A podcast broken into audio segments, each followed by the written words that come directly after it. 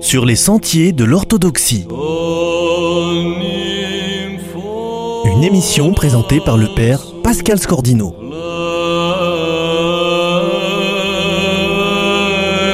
Pour ce dimanche du publicain et du pharisien qui ouvre notre triode de carême, nous rediffusons cette semaine cette interview de Père Marc-Antoine Costa de Beauregard sur l'emblématique Psaume 50. Alors nous recevons aujourd'hui le Père Marc-Antoine Costa de Beauregard, doyen de la France pour l'archevêché roumain d'Europe occidentale et méridionale et enseignant de théologie liturgique et de dogmatique à l'Institut de théologie orthodoxe Dumitru Staniloae à Paris. Bonjour Père Marc-Antoine. Bonjour. Alors je me tourne vers vous aujourd'hui pour parler du psaume 50 et en particulier de la deuxième partie de ce psaume qui commence par Délivre-moi du sang, ô Dieu, Dieu de mon salut, et ma langue exultera pour ta justice, qui continue par Mais tu ne prends aucun plaisir aux holocaustes. Le sacrifice qui convient à Dieu, c'est un esprit brisé, un cœur broyé et humilié, Dieu ne le méprise point. Et qui finit par Alors tu prendras plaisir au sacrifice de justice, à l'oblation, aux holocaustes, alors on offrira de jeunes taureaux sur ton autel. Ah, le, psaume 50 est le psaume qu'on lit le plus, je pense, dans l'Église. pratiquement tout le monde euh, le connaît par cœur parce qu'on l'utilise tout le temps et on le dit plusieurs fois par jour. Et c'est vrai que ce, psaume, il exprime beaucoup, beaucoup de réalités très importantes, mais en particulier, avec euh, la, la question que vous posez, il exprime ce qui est l'essence du culte agréable à Dieu. C'est-à-dire qu'un une célébration liturgique, euh, un sacrifice liturgique, euh, la, célébration d'un sacrement, n'importe quel sacrement, n'importe quelle expression du culte, si elle n'est pas fondée sur le sacrifice intérieur, c'est-à-dire la purification du cœur, le cœur brisé dont parle le psaume, c'est-à-dire le, repentir profond et la découverte de la miséricorde de Dieu, un culte qui ne serait pas fondé sur un sacrifice intérieur, sur une liturgie intérieure, sur un culte intérieur, n'aurait et n'a en fait aucune valeur. Euh, c'est assez, important. C'est-à-dire qu'il peut y avoir des, célébrations qui, ne sont pas agréables à Dieu. On peut ne pas être agréable à Dieu. Ce n'est pas automatique. Ce n'est pas parce qu'on a célébré la liturgie selon Saint Jean comme on doit le faire qu'on est agréable à Dieu. Il faut qu'il y ait derrière, en, profondeur dans cette célébration, il faut qu'il y ait une, offrande sincère, réelle, euh, consciente du, cœur de l'homme. Et cette offrande, c'est en fait une purification. On est purifié des sangs versés, c'est-à-dire de tout ce qui est transmis par la mémoire collective, hein, euh, par les ancêtres, etc. Et on est purifié parce qu'on a un cœur brisé à la fois de, repentir et de gratitude et, d'émerveillement à l'égard de Dieu. Et c'est ce brisement du cœur par le repentir et par la gratitude qui est la base d'un sacrifice agréable à Dieu. C'est à partir de celui-là, en fait, que, à partir de cette reconnaissance que le cœur est brisé et que les murs de Jérusalem sont brisés aussi, que, euh, à ce moment-là, Dieu accorde sa bienveillance à Jérusalem et relève les murs de Jérusalem, c'est ça?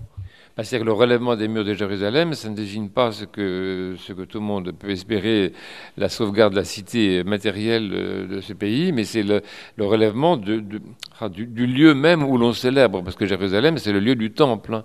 Donc c'est une figure de la communauté des croyants. Euh, qui est le, temple non fait de main d'homme dans lequel est offert le sacrifice agréable à Dieu. Alors Dieu relève, relève son peuple, qui est appelé Jérusalem, et il, et il, comment dire, il reçoit avec... Euh, avec euh, agrément son culte, parce que ce peuple est un peuple qui a euh, d'abord euh, réalisé le sacrifice intérieur, c'est vraiment repenti de ses fautes et est devenu capable d'apprécier la miséricorde de Dieu. Si, c'est lié par exemple à la préparation de la liturgie. Nous devons absolument, avant la Sainte Liturgie, confesser nos fautes, nous repentir, demander pardon à nos frères, pratiquer le jeûne, etc., c'est-à-dire nous purifier pour Dieu mais non pas pour accomplir une sorte de satisfaction de, Dieu, mais pour que le sacrifice que nous allons offrir, offrir pardon, soit ait une profondeur spirituelle, ait une authenticité spirituelle, et une, une validité spirituelle aux yeux de Dieu, que ce soit un sacrifice qui puisse être agréé par Dieu, c'est dans lequel Dieu reconnaît la sincérité de la prière.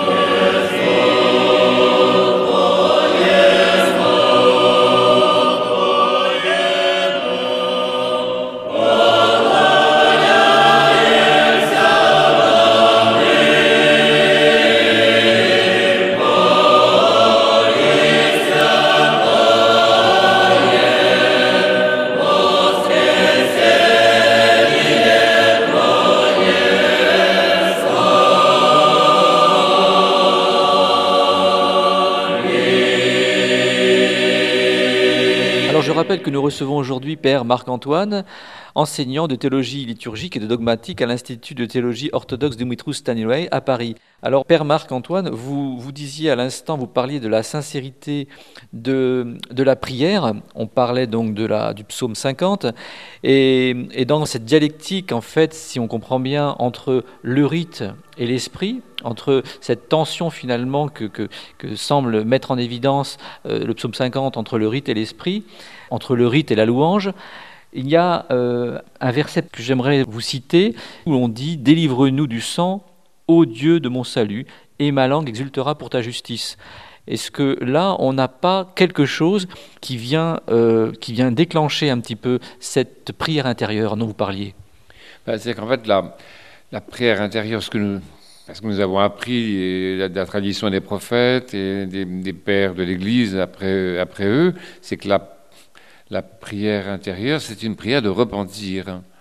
C'est ça qui, c'est par la prière de repentir que l'être humain est effectivement, euh, comment dire, euh, reçoit de Dieu la purification de ses fautes et particulièrement, bon, le sang versé. Sang versé, ça peut être la violence, ça peut être, mais c'est très, c'est très euh, inclusif comme concept d'avoir cette au pluriel dans le texte que nous avons. C'est les sangs versés, c'est-à-dire c'est la multitude des formes que prend la souillure que nous portons. Et, donc, il n'y a que par le repentir que l'être humain peut effectivement se, purifier, et non seulement se purifier lui-même, mais purifier sa lignée. Puisque le sang, surtout dans la mentalité juive, c'est le sang qui transmet la mémoire. Donc, toute la, toute la mémoire de nos parents, de, notre peuple, euh, nous, pouvons la purifier en faisant, en nous repentant, nous repentant nous-mêmes. Donc là, il y a là, à travers ce, mystère du sang, il y a une articulation très importante entre la, le je, la personne, celui qui dit je dans le psaume, parce que c'est un psaume qui est à la première personne du singulier, et en même temps la communauté à laquelle il appartient. Et ça veut dire que le repentir est toujours une démarche qui concerne bien sûr la personne qui s'engage dans cette voie, mais également tout le peuple auquel il appartient, toute sa lignée, c'est la communauté, sa fraternité, l'Église en fait, au sens large, qui inclut l'Israël ancien.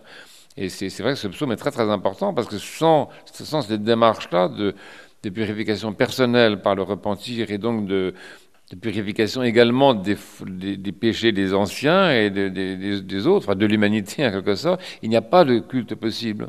On ne peut pas présenter à Dieu la célébration eucharistique si on ne fait pas cette démarche de purification. Euh, parce qu'autrement, notre prière peut être une prière euh, mensongère. On dit à Dieu une chose, alors que l'autre chose, on ne l'a pas faite. Il faut quand même, euh, euh, c'est surtout Saint Jean de Kronstadt qui dit ça. Il dit fais attention que ton, tes lèvres ne disent pas une chose et ton cœur euh, une autre. Le, le, psaume 50 est un psaume de la cohérence en fait un psaume de la cohérence, un psaume de l'unité anthropologique, c'est-à-dire le moment où ce, que je, ce qui se vit dans la profondeur de mon cœur, c'est du temple intérieur, eh bien, ça a une répercussion sur le peuple auquel j'appartiens, et ça, donne une, une validité, j'aime pas, c'est un mot un peu juridique, ça donne une, son authenticité, voilà, ça donne son authenticité à, toute forme de célébration, que ce soit des vêpres, euh, matines, ou le signe de la croix, n'importe quoi, l'authenticité du geste rituel s'enracine dans la, prière de repentir. Euh, alors, au-delà de cette euh, cohérence euh, que recherche Dieu, que, demande, que nous demande Dieu, c'est-à-dire le fait d'être en adéquation entre nos actes et nos paroles, un petit peu d'être, avoir un verbe ontologique en quelque sorte, est-ce qu'il n'y a pas une exigence extrême, inouïe de Dieu à à le reconnaître comme Père seulement si on fait le deuil de notre Père terrestre, le deuil de notre sang. Bah, c'est-à-dire qu'il s'agit par cette expérience-là du, du, repentir et donc de la reconnaissance de la miséricorde de Dieu, nous nous montrons fils, nous, nous manifestons notre, euh, notre filiation divine, c'est donc euh, l'exigence du Père, elle se reconnaît dans le fait qu'effectivement nous nous montrons des, vrais, des vrais fils et nos parents biologiques ou sociologiques, si vous voulez, ils sont, ça deviennent des frères éventuellement, mais comment dire, la seule filiation devient celle du, Père. On pourrait le montrer par le rite du baptême euh, orthodoxe, c'est très intéressant. À partir du baptême, les parents biologiques et, sociologiques sont relativisés. Merci beaucoup, Père Marc-Antoine. Merci. C'était sur les sentiers de l'orthodoxie avec Père Marc-Antoine Costa de Beauregard, doyen de la France pour l'archevêché roumain d'Europe occidentale et méridionale, au sujet du psaume 50.